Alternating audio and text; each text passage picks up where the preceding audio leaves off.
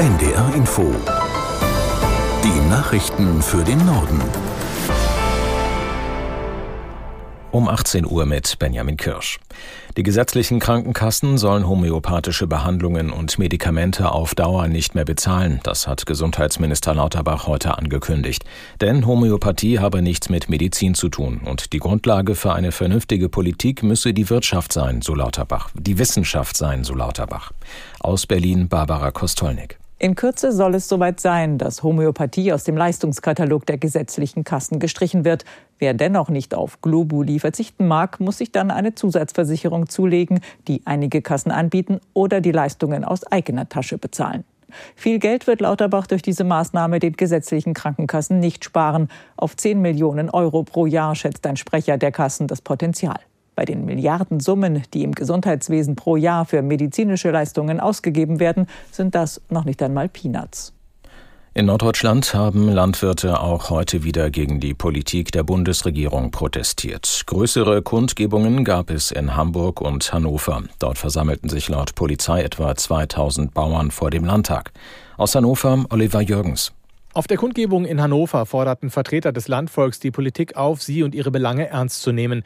Die Konzepte für eine geänderte Agrarpolitik lägen längst schon auf dem Tisch. Sie müssten aber auch umgesetzt werden.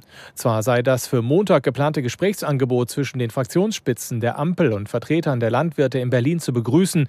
Die Bauern sind jedoch skeptisch. Zu unterschiedlich seien die Positionen der Regierungsparteien, zum Beispiel beim Thema Subventionen. Diese Streitigkeiten würden auf dem Rücken der Landwirte ausgetragen, hieß es vom Land. Landvolk.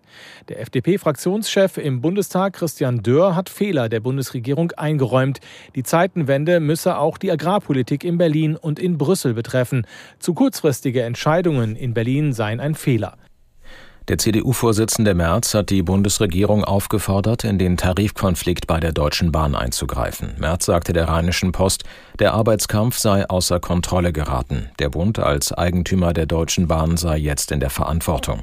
Er müsse alle Beteiligten an einen Tisch holen. Die Gewerkschaft der Lokführer will in, in dem Tarifkonflikt eine Verkürzung der Wochenarbeitszeit für Schichtdienstler sowie Einkommensverbesserungen durchsetzen. Ein Streik ihrer Mitglieder geht noch bis morgen Abend 18 Uhr.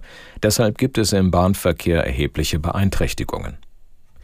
Bundesjustizminister Buschmann will den Bürokratieabbau in Unternehmen vorantreiben. Der FDP-Politiker stellte dazu am Vormittag einen Gesetzentwurf vor.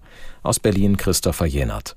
Mit den Maßnahmen soll die Wirtschaft um drei Milliarden Euro entlastet werden. Dazu gehört unter anderem, dass Unternehmen Belege nicht mehr so lange aufbewahren müssen wie bisher. Hotels müssen keine Meldezettel mehr für ihre Gäste ausfüllen, wenn die einen Wohnsitz in Deutschland haben. Und es soll generell mehr digitale Kommunikation ermöglicht werden. Also auch hier weniger Papier zwischen Ämtern und Unternehmen. Buschmann kündigt außerdem an, dass mehr als 50.000 kleine und mittelständische Unternehmen teilweise von Bilanz Dienstpflichten befreit werden.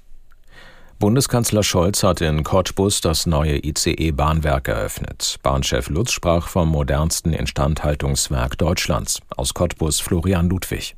Ab jetzt werden alle fast 140 Exemplare des ICE 4 in Cottbus gewartet. Wegen der enormen Größe der Werkhalle können die komplett hineingefahren werden. Langwieriges Rangieren und Kuppeln entfällt. Alle Gewerke können gleichzeitig am Zug arbeiten. Das halbiert laut Bahnchef Richard Lutz die Wartungszeit. 400 neue Arbeits- und Ausbildungsplätze sind mit der neuen zweigleisigen Werkhalle entstanden.